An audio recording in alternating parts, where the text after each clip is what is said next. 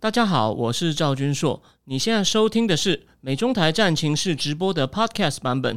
每个礼拜一跟礼拜四晚上八点钟，我都会在 YouTube 上直播，用最口语化的方式，深入分析最新的美中关系与影响台湾的重要国际局势。想要第一时间收看直播，记得在 YouTube 上搜寻并订阅我们的频道“美中台战情室”，也别忘了加入我们的 Telegram 群组。在我们直播与 Podcast 文字区都有连结，可以点进去哦。好，各位美中台战情室的观众朋友，大家好，我是赵君硕，非常谢谢大家礼拜五的深夜哦，都我们真的都很关心哦世界大事哦。那我想今天为什么我会加开这个直播，不用我多说了，大家有没有发现，冥冥之中，冥冥之中有一些事情哦，其实有一点有一点邪门哦。那个那个，你有没有看到？我我我我上礼拜一，我带这个不是要来广告。我礼拜天讲了这本书，然后呢，我礼拜四的直播又带了这本书。我不是要讲这本书，我只是要借这个标题。现在有没有你有没有感觉天下哦，天下真的大乱了哦！如果以后还有这种机会呢，我会带一杯酒来跟大家，就说我们边边喝边聊这件事。我真的不是开玩笑的哦。那在。我们开始讲正题之前呢，哦，那个我已经我有插插头了，我非常出现了这么多踊人踊跃进来，我也吓一跳，所以大家都还是很关心国内那个国国际大事，也很关心台湾的命运。哦，我觉得这样是我们是有希望，就好像我礼拜四讲的，乌克兰能撑到现在，他们的意志很重要。看到这么多礼拜二晚上哦不出去玩不打电动，我愿意来这边听我讲一些很严肃的事情哦，我我觉得我台湾是很有希望的。那在我们讲正题以前呢？因为我等下放的图太多，我有点放不进去了。那个，你看一下，你看下这张图，有点感慨吧？我先放给大家看。对，我的肤况并不好，因为我的生活作息比较不正常。因为我看的消息，因为英文媒体比较多嘛，那英文媒体都是半夜开始出新新的。你应该看到这张照片吧？很令人感慨吧？安倍三岁的时候，跟他的外公岸信介，绰号昭和怪物。然后上一位，上一位被。日本已经很久没有发现行刺重要政治人物的事情。当然，上一位被行刺，虽然安倍已经是卸任首相，可是上一位被行刺的首相级人物呢，就是他的外公安信介。而安倍，其实他这他做他做的一切事情呢，哦，就像今天法国总统马克龙后刚才发了哀悼电，就说他是为国奉献一切。其实我认为，我今天要给大家，我们要重新回顾他的遗产。然后，但我们一开始呢，会先讲，今天讲主要讲三个部分哦。第一个。我们现在最新的各种情况我给大家看几张照片，回顾一下早上的情况，还有目前侦讯这个山下撤资，我们知道的事情，但还很少。然后第三，大家一定很好奇谁干的，这个老实说，现在不可能知道。我要是知道会有很强的证据，还得了，我也不会坐在这里。但是我很高兴跟大家坐在这里。第二，我们来回顾，我们来讲一点点，就是我们来。就是为我们来猜猜，看到为什么要选今天？我们有几个解释哦。今天有一个很厉害的观众，他在我上线之前，我刚骑脚踏车过来时候，他给了我一个很有趣，我觉得很有道理的解释，大家可以思考一下哦。大家就记得捷克有一个议长，本来要来台湾，哎，竟然来之前忽然就死掉了。安倍不是也要来台湾？就是我听到目前觉得最 convincing，哦，最我觉得最有道理的解释哦。然后再来，然后再来，再来，我们讲完这个以后呢？再来，我们讲一下日本日本政治史上一些暗杀事件哦。日本在大政的时候曾经很乱。第三个，我们回顾一下安倍的遗产。有关安倍经济学呢，我付费节目都有，但我今天还是会补充一点我之前漏掉的。然后呢，经济部分就讲少一点。可是呢，他政治部分一些很重要的遗产呢，那过程很曲折，我们会，呃，我们会来讲一下。最后这件事 impact consequence，当然现在还不能说的很准。大家不要忘了，今天现在释放还不到二十四小时。我今天早上本来那个新。状况很累，躺在床上。就早上私讯我的人，就好比当年川普本来领先，后来被拜登半夜忽然超越。但这是这件事现在不重要了。可是今天那个私讯现在踊跃的状况，因为我跟真的网红比，我平常哦不时有私讯，但不会到一下忽然涌进很多，就让我想起川普那天神秘落败的情况。好，那我先我先讲一件事情。对，现在有人说，对，山下是现行犯，海军自卫队，大家一定都知道了嘛。先跟他，我们先讲一个呃比较。哦，比较悬的东西哦，比较悬的东西。沙皇在打仗，日本首相被刺杀，英国首相下野，德国刚换刚换上来新的领导人，貌似支持扩军。然后呢，中中国还有一个人想称帝，想修宪称帝。请问现在是几几年？这个本来答案是一九一三年。你听完我念完这段，你有没有你有没有觉得有点恐怖？你有你有你有没有觉得有点恐怖？对，然后呢？所以天下真的要大乱，就是我一开始亮那本书哦，不是要打书我，但那本书的标题哦实在太好。那我们在讲今天的事情以前呢，我们先来看两张我觉得很有意思的现场照片哦。来，我们先看第一张，你有没有看到安倍站在这里？这这这是个小厂子，它应该是在奈良的西大寺。我想很多人都去过奈良那个，它有那个最早的那个木木木造佛寺嘛，还有很多鹿，还有很多鹿嘛。东大寺就喂鹿吃饼那边嘛，那那个应该就在火车站附近的车站。但奈良真的是个很安静的小地方。你看他站在这里，然后人真的不多，所以安倍连小厂子都去，所以其实他真的是很拼命，要帮众众议院改参议院改选。就说自民党其实声势已经领先，可他们要确保，因为参议院虽然地位不如众议院，可是它还是有一定影响力，所以最好不要哦造成两院分裂。那参议院因为它比较不重要，我了解没有多，但你看哦，他他站在后面，他站在后面，然后再来，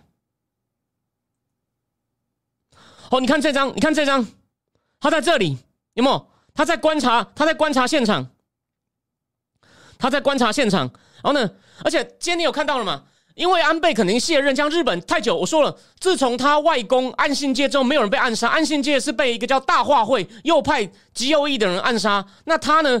有人说他是左翼，但先讲哦，客观来说，早期啊会想暗杀比较敢的呢是右翼比较多。所以我等一下会复习一下，很多很多到比较早期大部分动手的是右翼。当然，曾经有一个日本社会党的党主席叫什么浅昭什么次郎的，他是现场转播被刺死，他是被左翼刺死，那是少数左翼。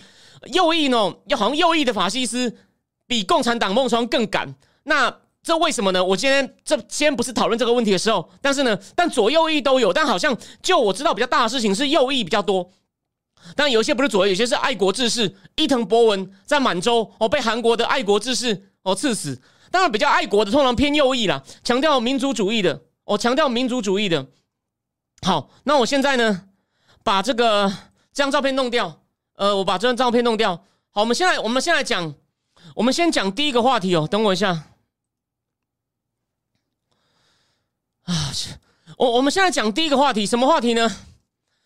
可能的情况，我先讲几个奇怪的巧合哦。距离七七事变一天，我先讲比较不重要，但是我们要把各种可能性嘛。因为现在一句话，大家受益者一定是中共、北韩甚至俄罗斯。把问题是。你怎么可能会现在有 proof 呢？现在全世界谁都想要 proof 啊！不要说我的 CIA 很想要 proof 啊，普丁的 K 那个什么 FSB 可能也想要 proof 啊，中共的国安部也可能很想要 proof 啊，但没有人有 proof。这个山下彻之看起来是孤狼，自己做了很多枪，自己已经有在做枪。刚刚我看到我来以前看到那个，你可以说他在网络上查到安倍的行程，我认为这有可能，但这可能大家我们事后再核实一下，但是。通常没有错，候选人会说今天安倍会来，安倍会来，你一定会广告嘛，很正常啊。如果我的节目我讲了嘛，我的节目假设我就会请到我的偶像糯米团，我一定会先预告，所以这是合理的。目前看起来像孤狼，可是呢，他有没有政治团体倾向？早上说他是左翼，可是呢，这还不知道，还要等。所以第一个，第一个，他距离七七事变只有一天，哦，有点特别。但第二点，这个比较少人注意到，今天我有看到有人讲，是在一八六二年。一八六二年，其实，在七月八号哦，有一个有维新志士，就是主张尊王攘夷的人，想要暗杀最后一代的幕幕府的那个少主德川庆喜，跟会那个那个叫会金藩的一个松平若松，就呢，他们的事先拜世了，但那个年代没有脸书，当然那个年代小圈圈嘛，可能消息就走漏，结果被那种那个保保卫德川幕府的一个叫做新选组，他们是保卫幕府的派的人，先先抓到，把他们的密谋破掉。一八六二年的七月八号，所以，但这个我只是提供你一个背景知识参考。第三个，这是台面上的，至少这个山下彻之说，他讨厌安倍的宗教团体，他跟警察说，他本来要去刺杀一个宗教领袖。那但事实上，他说的那个宗教领袖根本没有出现。那大家也知道嘛，自民党联合内阁里面有谁？创价学会佛教那个公民党啊，有公民党，而且呢，我等一下会讲到，哦安倍本来想要。就是安倍修法，把那个日本这可以根据集体自卫权到海外出兵啊。后来被加了一条，必须要对日本的 survival 造成危险的时候，那条就公民党比较保守，所以他说他对公民党不爽。可是呢，这个理由你相信吗？他只是说他很讨厌安倍，然后呢，他讨厌宗教团体。那今天我看到一个高手要补充一点哦，他说如果他讨厌公民公民那个他他讨厌公民党，这只是跟你参考的理由。他可能是奥姆真理教的，那奥姆真理教的麻原彰晃是谁当首相的时候处死的呢？安倍，哦，供你参考。这个现在讲讲这个是不是就这个太早？那如果是这个也太肤浅，也许就跟政治无关。但你相信吗？但是就是我们在讨论的时候，当然什么可能性？这个不是没有道理。好，谢谢王 B B。我刚讲的池田屋事件，对，池田屋是一八六六年，哦，是七月八号。然后再来第四个，刚有位高手观众哦，他在善庭市粉丝页私讯我，非常好。杰克，杰克不是有个议长来吗？他之前不是有他中共写信警告他吗？说他不要来台湾。就后来他好像也说他吃东西怪怪的，后来他就来以前竟然死掉了。安倍七月底要来台湾，这是不是有没有可能是这个人基于很什么理由被中共鼓动呢？哎，我们从这个线索，我觉得这个有逻辑上很很有道理。我觉得他的观察很 sharp。可重点来了，你要做什么事呢？你要观察什么事呢？现在来喽，看起来他像孤狼，他家里好像上场没有人接应哦，他当场打了就跑，而且呢，他是自制的枪，所以呢有很多烟，什么都自制的，什么都自制的。然后重点是什么呢？他家里好像什么东西都还有，所以但是那些东西他就说他会不小心没有删掉呢？因为这样讲哈，假设好了，我们这是假设哦，如果是中共或者俄罗斯煽动他的，那说不定有些通讯记录他也许忘了删，有没有可能有？这是一个线索，但是。或者，但我觉得也可能也没那么小不小心吧。如果是中共的人，那个人说他不知道那是中共的人，懂我意思吗？有一个人可能就灌输他各种 whatever 的偏激思想。我大我提醒大家哦，左翼的人有一个人，我想你可能不会想到这件事。你就记得有一个人，我先讲一件事哦，艺术成就跟政治立场是分开，大家不要先不要骂他。刚得大奖那个台艺小说家，台大毕业那个，我算我的学妹李勤峰有没有？我看过他第一本小说，真的写的很好。他不是说安倍应该下地狱吗？左翼的真的很很讨厌，很讨厌这种右翼。他们觉得安倍是军国主义者。这边再全面补充一个，安倍那时候他开始要帮日本增加国防预算，他也是说有人说我是军国主义者。我告诉你，我们的邻国军费每年不止两倍在扩张，我只是刚把军费提升百分之零点八，你就说我是军国主义者？你要这样说，请便，请便。所以，但是呢，对于你，对于我只是说，我只是举李群峰的例子哦。但是，我想以他例子并不算，绝对没有，就说不是说扩，我们不是在黑他，或者是牵强解释。对他们来说，这种就军国主义者、保守，甚至可能也可能也反同性恋，因为李李群峰就是个女同志嘛，她写的同志文学非常好。那当然不止他这种左翼啊，大家不要忘了，安倍当初在修法的时候呢，日本不是也发起日本太阳花运动吗？他们叫安倍下台，日文写退阵、退进。因此。就说会不会？所以你看嘛，就算是中共证据有多难找，第一，他知不知道那个人是中共来弄他的？有可能不知道啊。所以你可能看到一些，就算你看到他一些跟人家联络偏激的说法，那个你能确定背后有中共的影子吗？这很复杂吧？所以非常难。OK，哦，谢谢。有人说李勤峰是跨性别男跨女，后这我真的不知道。对，还有张文文讲的，他是有有东西还是三 D 列印，三 D 列印出来的。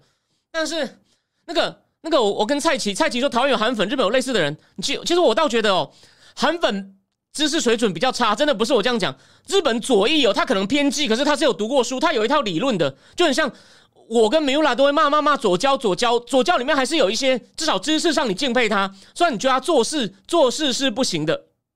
OK，好了，你你可以骂李勤峰了，我没有意见，只是我的意思说。但他的艺术成就是很不错，这我们不要否认。只是我弟说有那种左翼，他们有一套理论，他们非常恨右翼，所以会不会这个这个山下社之也是个海字海字退下来的左翼？然后呢，有两种情况嘛？没有，第一种他真的是讨厌宗教团体；第二种，第二种他被其他左翼的人，他跟人家聊，人也没有人煽动他，但他自己越聊越偏激。所以其实有四种。第三种，有人真的在煽动他，但跟中共无关；第四种，有人在真的在煽动他，跟中共有关。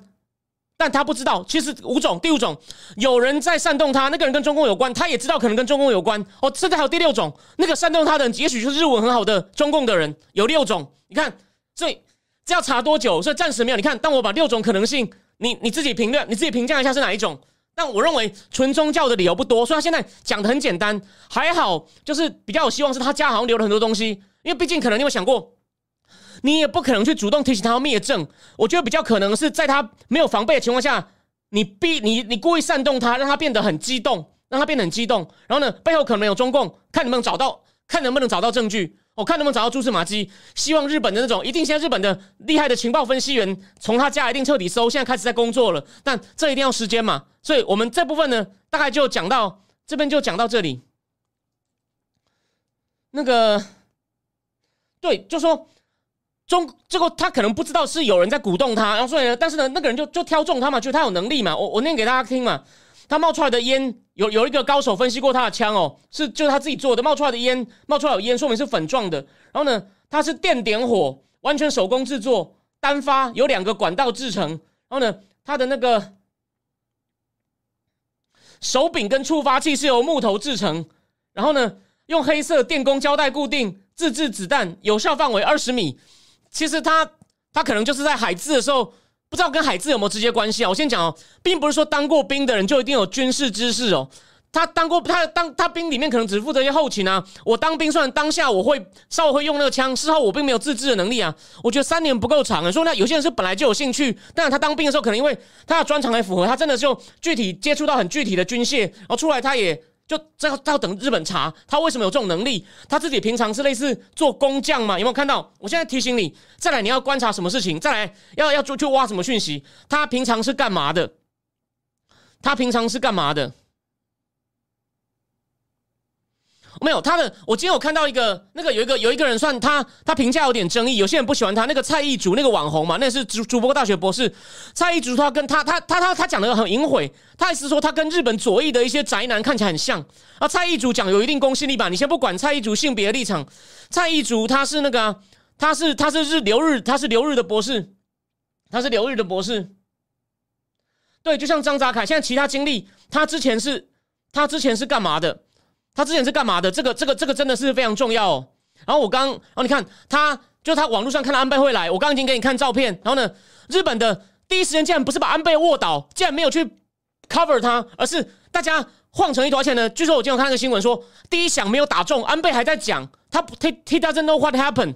第一响很大嘛，你一定很多人已经看到影片了。第一响很大，哦，第一第一响第一响非常大。那这边呢，再讲一个补充哦，但日本还是个。呃，很厉害的国家，等我一下哦。我我给大家分享个讯息，就是这个呢，我当然是看专业的医生。等我一下哦，等我一下哦，因为我我今天要准备的资料很多。那个这件事很重要哦。那个你看哦。日本还是个很有实力的大国，救援团队十一点三十一接到电话，哦，那个台湾十点半，我真的在床上吓到，一分钟内出动，十一点三十七就到达，同时申请直升机支援，十一点五十四转至直升机处，十二点零九起飞，十二点二十到到达奈良医科大学院，直升机出勤准备加飞到现场，不到二十分钟，好神速有效率的空中系统。可是呢，当然。我我引的这个医生呢，他在台湾是负责急救的。他也问说，为什么一定要做，一定要用直升机？你不能，你不能用救护车更快吗？哦，是这样子。那我觉得，我现在忽然想到，我现在看到他在这样，我是觉得，你用救护车，万一对方有同谋，在路上弄救护车怎么办？因为当下你不能说事后说看起来没事就是个孤狼。当下 who knows，对不对？所以当下用用安倍可能还有救的情况下，你不能出什么事，所以用用直升机，我觉得这是合理的。当然。我只是针对他第一时间的反应了，有什么意见的可以，这点大家也可以评价一下哦。这是从医疗观点讲，直升机算很神速，但有台湾专业的急诊医师说，我确定那个是急诊医师，我常常看他贴文，虽然我不是看得懂他在讲什么，他说用救护车应该更快，哦，这个让大家自己讨论。但保安呢？就日本太久没发生这种事，你也不能怪他，且那是小地方嘛。你刚刚看的照片，这街是很小的场子，诶，所以到底他去帮谁助选，我都不知道。而且参议院本来就比较没那么重要，这个大家也大家应该当然了，日本的政治制度没有人知道的很细，除非你是日本专家。但参议院本来就对吧？日本的每个首相都是众议员啊，参议院比较不重要。可是某些法案好像还是要两院一致，所以他呢比较次要，跟法国一样啊。法国昨天这边打个岔，法国昨天。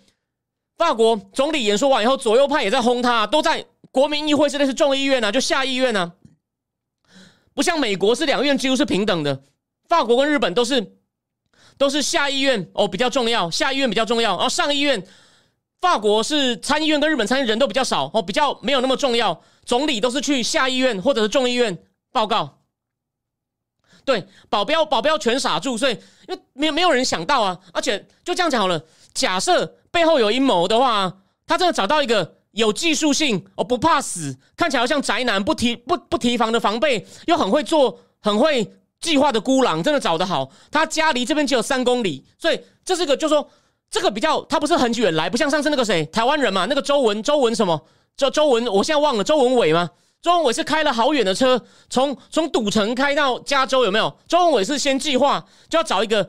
他觉得你们这些信台独台独长老会类似这种哦，我如果讲错更正我。他周文伟是故意选一个政治光谱极端的，但这个山下也是，可刚好就是他离他家三公里。那他住这里，他是不是长期住这里？这应该很好查，所以我们就假设是真的。所以看起来啊，他他他运气很好，他运气很好。虽然他动机不知道怎么样，可是他他早就在准备了。没想到安倍真的来了，这个可以确定。就是看我节目，哎，这个是我今天第一个比较确定的结论。没想到安倍跑来我家附近了，哦，我早就在做枪了。那他什么时候决定要杀安倍呢？还是杀其他政治人物呢？这个还要再查。我在等大家，在等。对，第一枪没有反应，真的是很可，真的是非常的很可惜。哦，不过现在有个高手把李勤峰的那个背景讲得出来了，哇，连他的本名都讲出来。OK，所以，可是我的意思说，对他来说，像这样的人，他对右翼保守一定有恨意嘛，所以他有恨意也很合理。哦，然后，好，再来。我们就先讲完，我们就先讲完第一段，就是今天的事情哦。再我们很快谈一下日本政治史上的暗杀事件：伊藤博文被杀掉，一九二一年远近首相被杀掉，一九三零年滨口信雄首相被死一年后才过世。哦，全养义哦，全养义被海军右翼的海军军官杀掉。而一个最最大的二二六事件，你们常看到名词，我们就趁机复习一下。他们一堆军人，这是集体的哦，不是一两个孤狼哦，是陆军集体造反，冲进冈田启介首相官邸，就认错人，杀错人，结果呢，还是但杀掉了好几个官员。财政日本的凯因斯、高桥世清，他们是比较理性的哦。那时候因为日本经济不景气，但是大正民主潮，社会文化那时候民间社会很蓬勃。大正是大正天皇是个很无能的人，好像精神有问题。但日本那时候开始遇到不景气萧条，然后呢？日本，但民间很有活力，但就变成众生喧哗，军人喜欢秩序，又觉得国家很乱，有没有？这个跟韩粉的心情有点像。但是军人在你不要忘了，一百一百年前就比现在早一百年前，军人是社会上最有知识的人，能接触到一些西方现代化知识哦。那个年代不是每个人都上得了学哦。真的，你看日本的陆军去，不是有去，还是会送去德国研究吗？我看过一本书，叫呃，那个人叫于天任。什么？有一种战犯叫参谋，那本书写的非常好。虽然是对岸的人写的，不过他应该长期旅居在日本。有一种战犯叫参谋，有兴趣你一定要去看。高桥世清的绰号是日本的凯因斯，财政大象。他本来想要靠撒钱帮日本走出经济不景气，就不要经济不景气，社会上各种声音很乱。然后呢，日本的军人，然后日本的军人就会觉得，嗯，我们要我们要巩固领导中心，哦，不要让这个国家乱成一团。那可惜呢，就高桥世情被干掉。然后还有什么呢？还有一个人叫斋藤石哦，斋藤石更倒霉。他一九三二年当首相的时候呢，被暗杀没死。就这次竟然被斋藤石被干掉了。这之后斋藤石被干掉了。不过真补充，聊天室有人说他去加州主要因为是加州没办法公然持加州，你是说加州没法公然持枪好？但我觉得他是加州长老会最多啊，那种比较偏台独的教会。但这是我的看法了。还有一个人叫铃木贯太郎，他是侍卫长，他竟然没死，可他后来好像又被行刺一次。铃木贯太郎后像后来也变首相，所以二二六事件是最大的。你看，首相没死，最重要的日本凯因斯死掉，然后当过当过首相的斋藤是死掉，然后后来又一个当首相的那时候侍卫长铃木贯太郎没死，再来就是岸信介，一九六零年被右翼团体大化会成为刺杀，所以我们。但细节，你今天不是来听日本政治史的重点，我们就讲总结性的观察。从一九三零年十一月滨口信雄被暗杀到一九四三年以来，包括未遂政变、谋杀、恐怖活动高达四十四起，平均每年三起。太平洋战争期间，法西斯人集权政治体制实施，暗杀恐怖活动有所收敛。可是，一九四五年八月初日本投降时，还是发生了负隅顽抗的军国主义分闯进皇宫，欲夺走日本天皇投降广播录音带的事件。哦，那时候首相官邸被袭嘛，铃铃木贯太郎被刺未遂，有没有？他后来又被刺一次，所以是真的很夸张。铃木贯太郎被刺两次哦。那这就是，但是我跟大家讲一下哦，你不要觉得这样叫很乱哦。我们我们这边讲一个大问题，只是点点一下。日本其实当初明治维新只打了几场小内战，就就和平转型变立宪君主，慢慢的扩大选举权，然后慢慢的经济发展。出国，当伊藤博文等六大臣出国考察，很快在一九二零年就英日同盟，等于被承认是一个现代化的国家，其实很了不起哦。所以他大战的时候有点乱，那个征收全世界都很乱啊，德国也有纳粹啊，所以这其实日本相对来说，那个相对跟其他人国家比不乱，但跟他自己比，那段时间的确比较混乱。那时候就是大致上细节可能有人比我懂，你随时更正我。反正那时候就军人觉得哦，军人觉得情况很乱，然后呢，军人也觉得自己地位被压抑了，因为那个社会哦百花齐放，然后呢，他们觉得哦要重振日本光荣，解决国内经济问题，只有干嘛对外扩张。所以呢，反对的比较理性的文人还有什么海军不想打。所以后来有一个比较理性、很花的海海军海军大臣出身的首相米内光政也被暗杀。基本上海军是后来觉得我们挡不住了才加入。所以那时候陆军就是你只要反对我，你觉得你不你反对对外用兵。虽然陆军本身也分两派嘛，黄道派跟统治派。黄道派是比较中阶军官，主张就是要巩固天皇。统治派是我们军人，天皇这个傀儡，我们军人才是才是主导国家的方向。大致上，如果我讲错，更正我。但是。统治派是比较高阶军官，但是呢，他们其实大方向没什么差，就是 建立军国主义，对外扩张，解决国内经济问题，同时，哦，把日本变成一个世界强权。简单说就是这样子。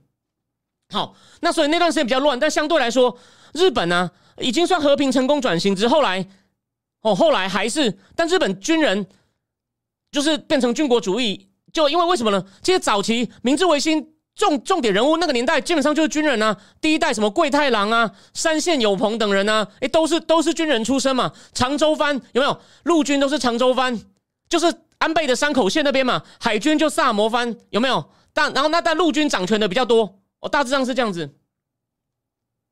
对，就是。变成一些激进的军人，就是不听话就杀，不管你是文人，或者是比较温和的军人，或者是你是海军，更可恶，杀。那日本陆海军不是斗到各自都有航空队，连螺丝锁的方向都不一样。然后陆军有很很严重的脚气病，就呢，那个海军比较没事。后来不是有个森欧外军人军医作家，让他们在饭里面加碘就治好了。陆军有严重脚气病，可是不肯，海军就哎饭里面加碘就没事了。然后陆军有时候有些很蠢的，像有人说谁是那个谋谋天口连野，我忘了是有一天我我我们在讲一个无能的将军的时候，有人就讲谋天口连野害死很多人，还有那个乃木希典，其实他是个蠢人，他写诗写的很好哦。那个在攻那个在攻东北的时候，他就叫几万人冲锋，都被俄罗俄日俄战争打死好几个人，后来搬大炮来才把俄罗斯的人轰走，他就叫叫几万人那边冲，他都不管，虽然。他是公正，他只是蠢，他不是坏。他自己儿子也冲死，冲死一个，还冲死两个，我忘了。就是写那个山川草木转转荒凉，十里风兴新战场，征马不前马马不语，锦锦州城外立斜阳。哦，早期，然后最后呢，这段政治史的部分呢，政治史的部分呢，好，谢谢有人提醒我。政治史我我现在想哦，我我不是说我七月本来讲世界经济史，现在改讲 Central Bank 一零一吗？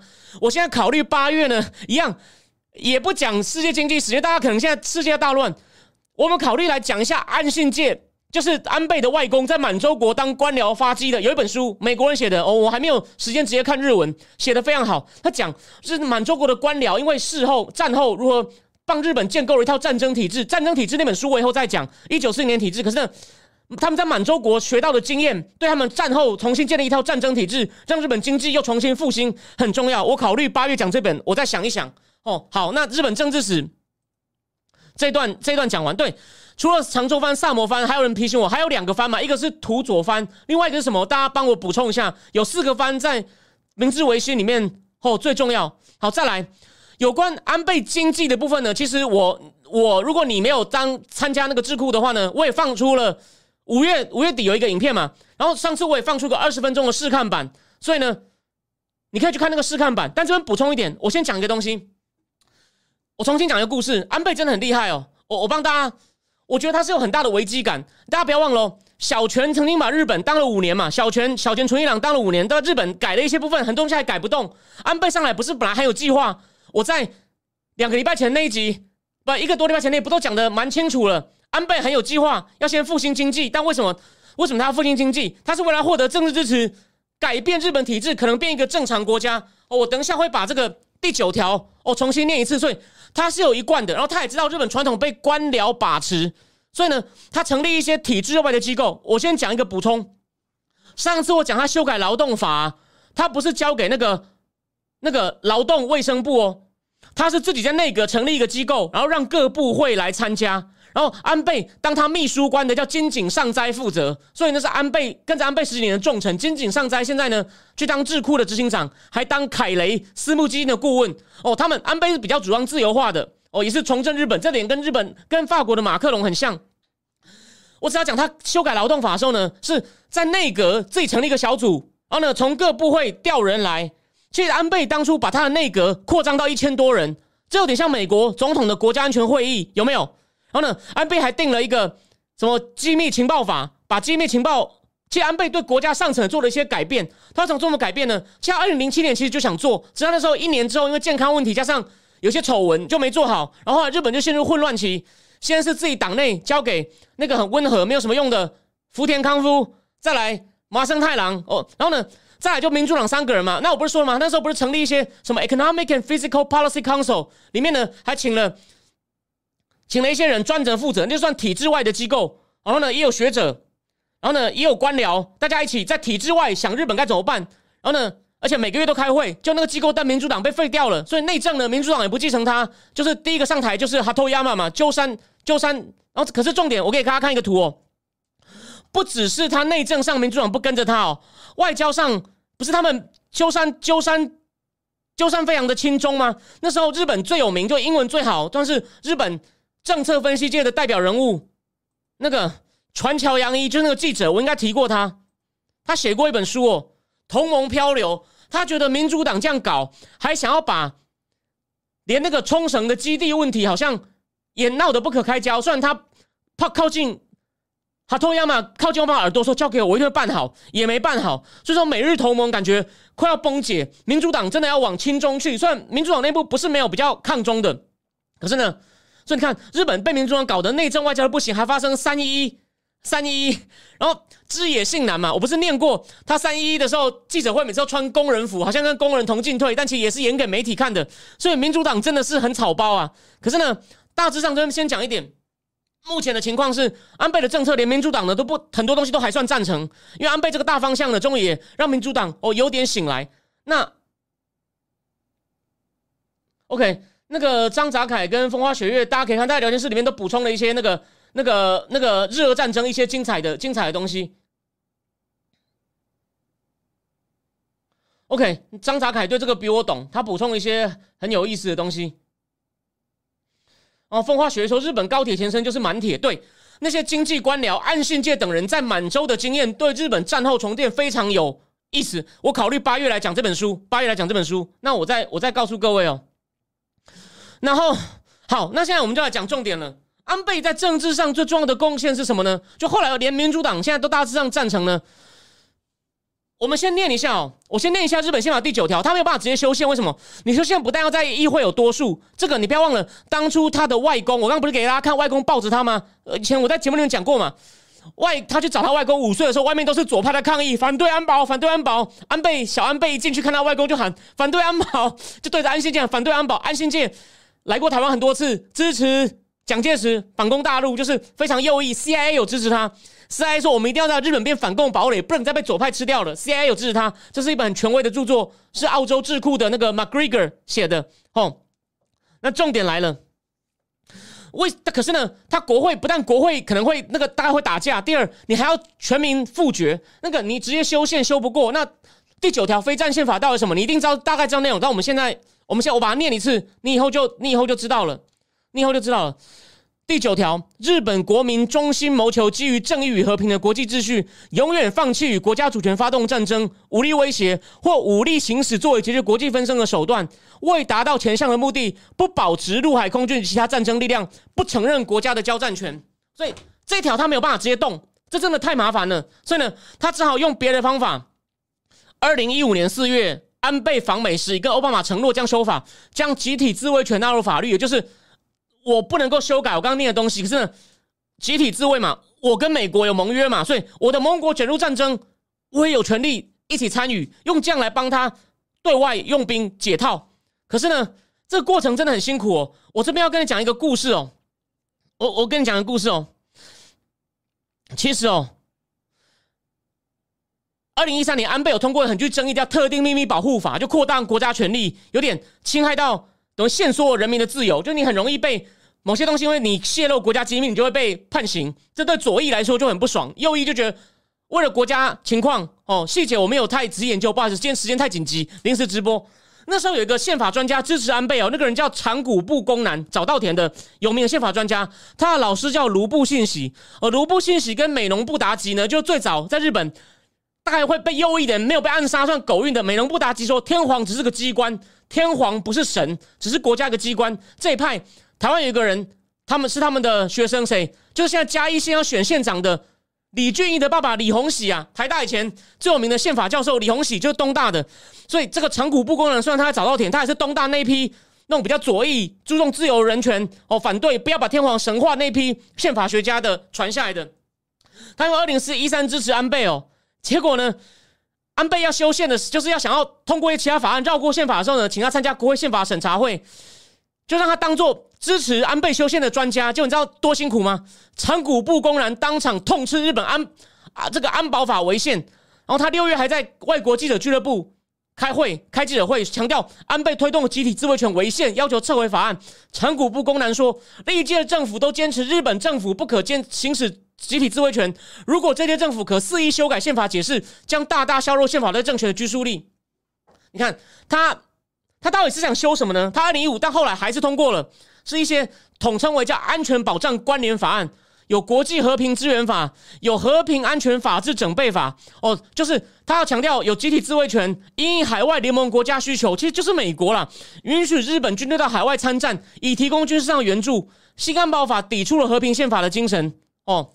那时候不在日本国内也引引起很大抗议嘛，就被认为是类似一个太阳花太阳花运动嘛，所以现在，可现在，所以他安倍总算做了，而且那时候呢，我记得那时候我刚看那新闻呢，他完了以后呢，有做一件事，可是我现在找不到照片，我不知道是不是记忆有错，他那时候赶快做到以后呢，就回山口县去跪在安信街的目前，就是阿公。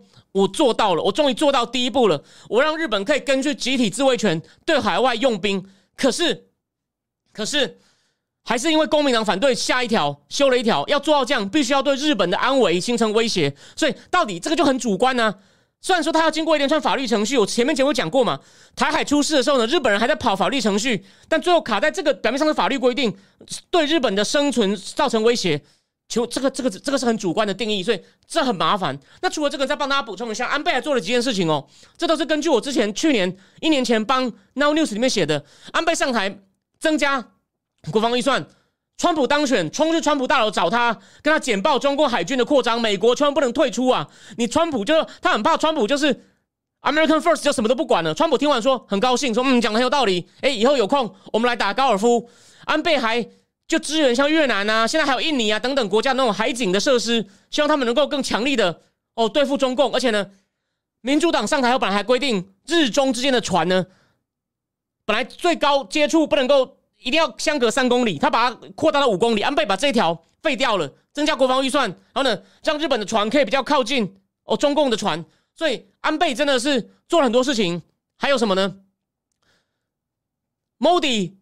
访问日本的时候，从东京到大阪的新干线，有专家就是澳洲专家认为，就在那个新干线上，他说服 Modi，我们来搞一个四方安全对话，成立等于是印太北约的雏形，所以他等于一手促成印太北约。川普退出 TPP，他把他救回来，就希望能够也在经济上也要围堵中共。所以你看，安倍做了多少事情，然后安倍签了很多自由贸易协定，这个我在付费节目里面那次一次一次都有念给大家听。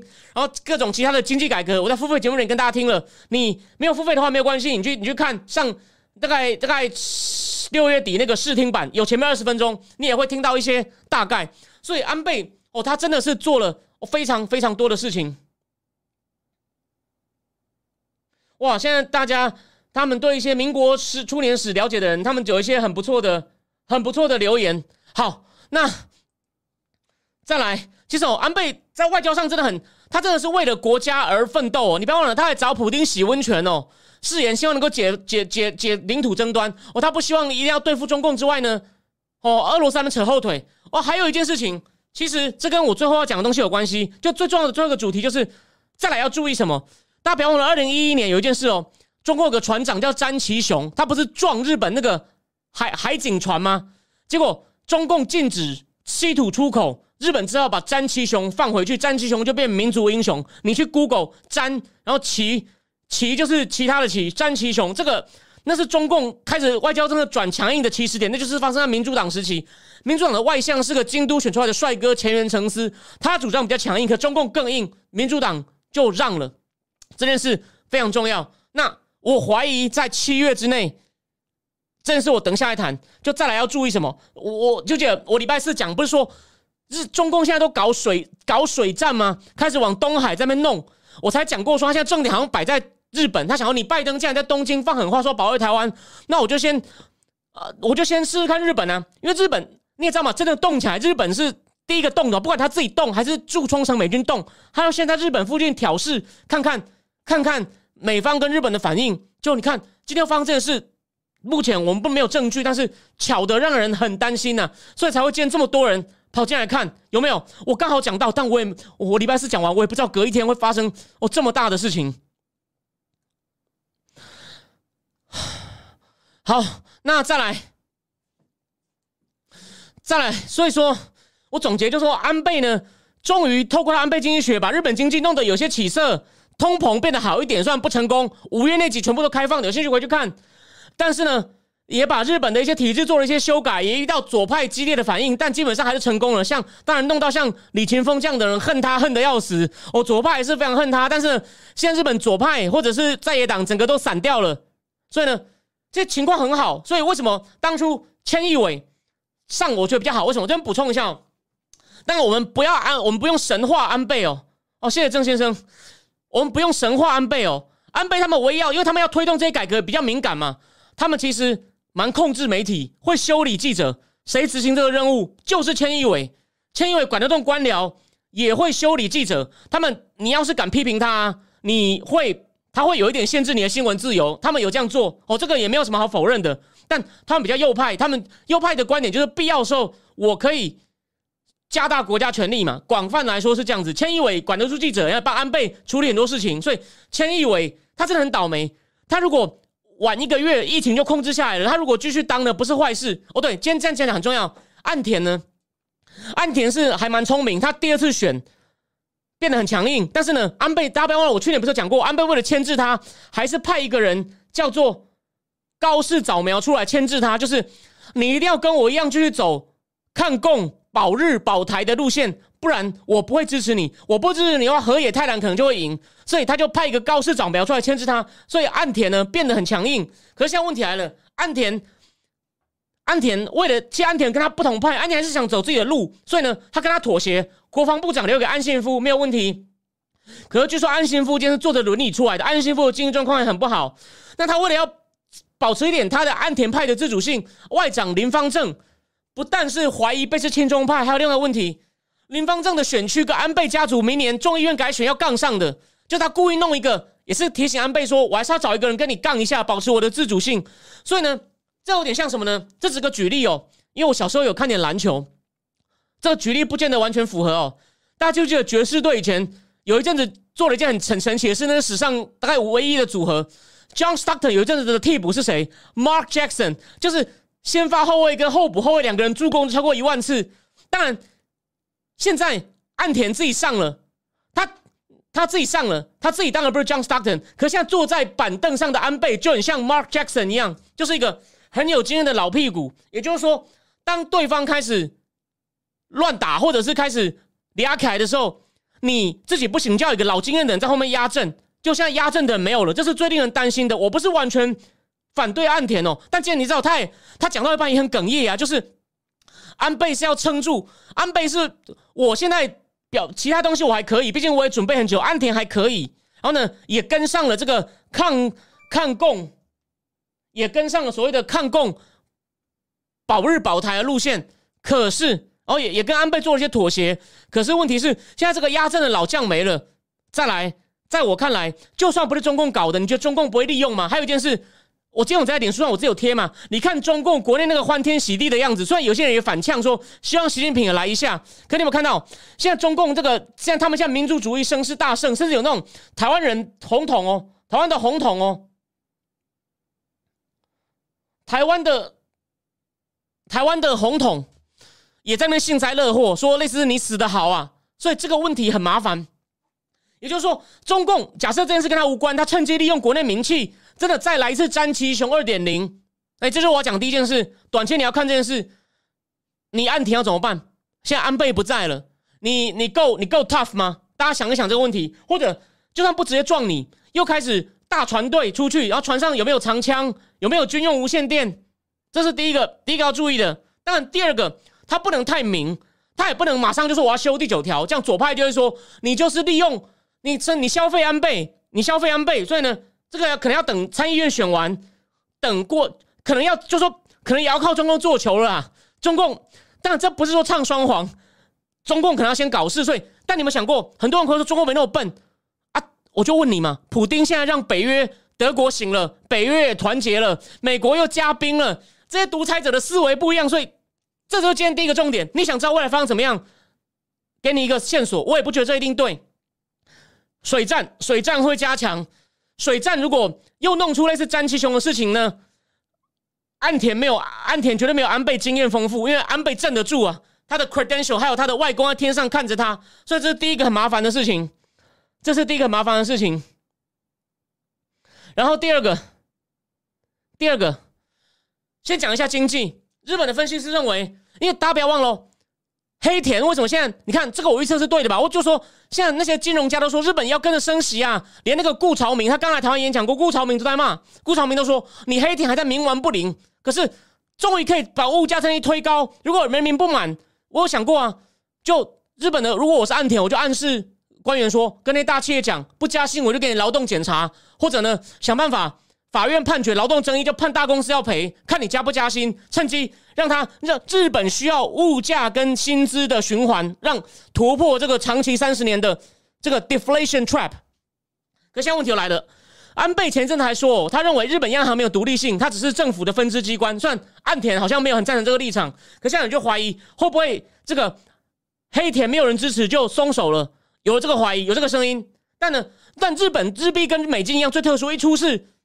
就开始涨，大家可能又开始买日本公债避险，然后日币又开始涨，所以这对日本，我刚刚说本来是好事，乍看对人民暂时痛苦，可是有机会突破通货紧缩循环的这个，终于这个第三世界意外的，因为俄乌战争，油价又开始，终于物价开始涨的情况，然后日币开始跌，就安倍想要达不到事情，这时候又因为他的死暂时停住了，这个是另外一个观察点，对经济财政的冲击，哦，这是第二点。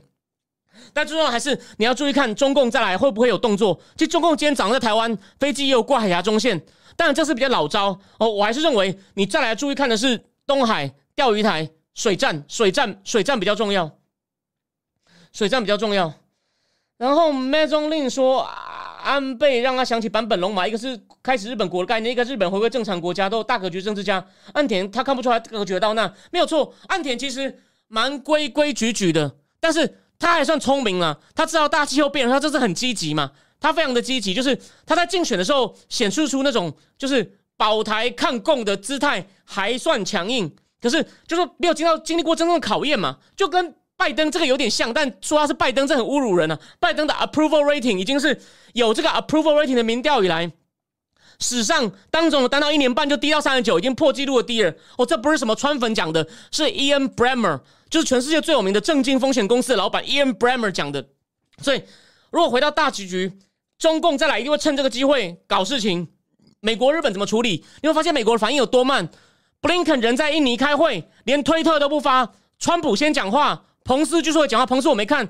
蓬佩奥刚刚也讲了，蓬佩奥拜登虽然也发了，其实发的很慢。所以你不要跟我讲这只是个礼仪，这只是一个形式。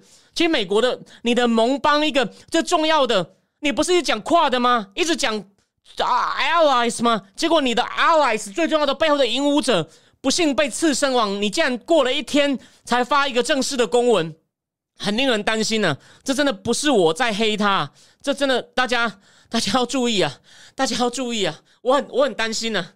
所以最后就目前情况哦，啊，普丁那边也开始讲很强硬啊，说我们根本就还没开始。你们要想跟我们打到最后，要打到最后一个乌克兰是吗？那就来呀！所以普京那边开始有些斩获，虽然大致的情况还是不好。所以呢，世界只是越来越乱。那台湾，所以我现在如果讲个具体的，有人说我还没有看呢。班农在一个月前曾经访问过黑水的 Eric Prince，Eric Prince 说也是会打金门。那我去年节目不就讲了吗？金门、马祖都有可能，东沙比较难。而且我讲了嘛，东沙一定是侵略。虽然你有可能抓几个兵让蔡政府难做，可是你东沙真的是那么远，一定是侵略，他也很难守住。金门、马祖就是只要有内应啊，就说这是内政，就是我在内水里面的内水里面想处理我的内政，就像乌东一样，这比较麻烦。那在我认为，他可能也不会出动军，直接出动军事。出动军事的话，可能熬不过。就算他这样熬，万一拜登也硬起来被制裁怎么办？虽然我认为制裁可能也不会很大，他可能先象征性的制裁一下。补充一下，最近有五个中共公司好像因为安住俄罗斯被制裁，可那公司规模什么都没有很大，所以大家都提一下，连公司名称都没有提，而且也不止只有中共，有很多国家的公司，总共四十几家被制裁。所以目前的情况就是哦，那边战事在拖，美国就要发分很多心力，结果呢？亚洲这边的最重要的主将，他在第一线现场，虽然他名义上不是最重要的人，这时候竟然在一个小小的竞选场，一个大家都想不到的地方被刺，这真的是很不吉利，这很不吉利。哦，谢谢佩佩，谢谢佩佩。普丁说：“我就是要疏通基辅哦。”OK，对，有人说金马还有跟台澎法律地位不同的问题，其实对，所以呢，情况不太妙了，情况不太妙，但。所以蔡政府最好加强金马的防务，这时候赶快跟日本讲，就是你们要赶快多帮我们一下，吼，多给我们一些情报的资源。你们的船呢，最好也靠近一点，就是大家赶快开始应变了。我说开始演习啦，就是有状况，中共的船靠近，你们先设定，先假设中共船开始靠近的时候，What we should do together，好吗？就说我不知道，我们现在参谋本部那个，这样讲一下，一直很奇妙哦。讲个小故事好，最后我当兵的时候换过四个地方。玉关在成功岭，后来呢，去部校受训六个月，然后呢，再来又去虎口洪仲秋死掉那边下基地，我很倒霉，下基地几乎半年，最后再回到驻地，在北五堵，现在营区已经关了，所以我去过四个地方。所以呢，因为在基地里面就遇到一堆军官嘛，虽然你在检测中心的官大概也没有什么升迁的太大希望了，但是呢，我一路上遇到的军官呢，蛮多的，因为你下基地会满编嘛。你每个营都满编，那我遇最后最后我终于遇到那些职业军官，有一个人升将军了。哎，竟然不是在基地遇到的，也不是在驻地遇到的，是在成功岭。我们营长换过，最后一个礼拜我遇到新营长，他在干嘛？他是目前这是公开资讯，这不算军事泄密了。他是那个就是情报次长室的助理次长少将吴来义，那个就是我新训最后抽签的时候的营长。因为我觉得他讲话，他真的还讲的不错，我就觉得，因为老师我蛮看不起臭老陆，我一直骂嘛。哦，谢谢谢谢麦中令。可是吴来义讲话五分钟，我觉得哎，这个人还不错，蛮斯文，语言用词比臭老陆水准好一点。哎，我真的没想到，哎，他就是我唯一认识的人，这样圣将军了。然后因为情报次长都是空军，都是空军，就跟台湾那个衡山指挥所一样，都是少将，是空军。情报次长都是空军中将当，然后会有一个次长是陆军。哦，现在的次长呢，是是当年哦，我的营长算 他是临时换上来，我跟他几乎就是前一个营长，有时候还会。你每天要听他讲话，这个吴来义几乎没有，只听到过讲，听他讲一次话过，但印象不错。没想到真的变将军，但但他不是重点，就这个空军次长，参谋本部要如何跟冲绳那边或美国的太平洋司令部？哎，拜之前他们的情报次长有偷偷来台湾哦，有偷偷来台湾。其实川普选举刚完的时候，那个情报次长好像来过一次，最近又来过一次。这些东西如何？蔡政府赶快跟这些人保持密切，还有日本这个防卫本部、日本的参谋本部。哦的海军空军，这时候拜托责任重大，但现在有个坏问题了，我们的参谋总长跟跟部长都是臭老陆，然后呢还好现在那个什么，哎那个那个谁那个梅家树回去当海军司令了，现在那个现在的那个呃新的副参谋总长是空军参谋总长是空军空军上将，但他名字我忘了哦，有有有兴趣的人可以帮我补一下。就现在有很多事要做哦，大家真的赶快动起来了。那个论文抄袭真的是小事了哦，我我我是真的这样觉得，我是真的这样觉得。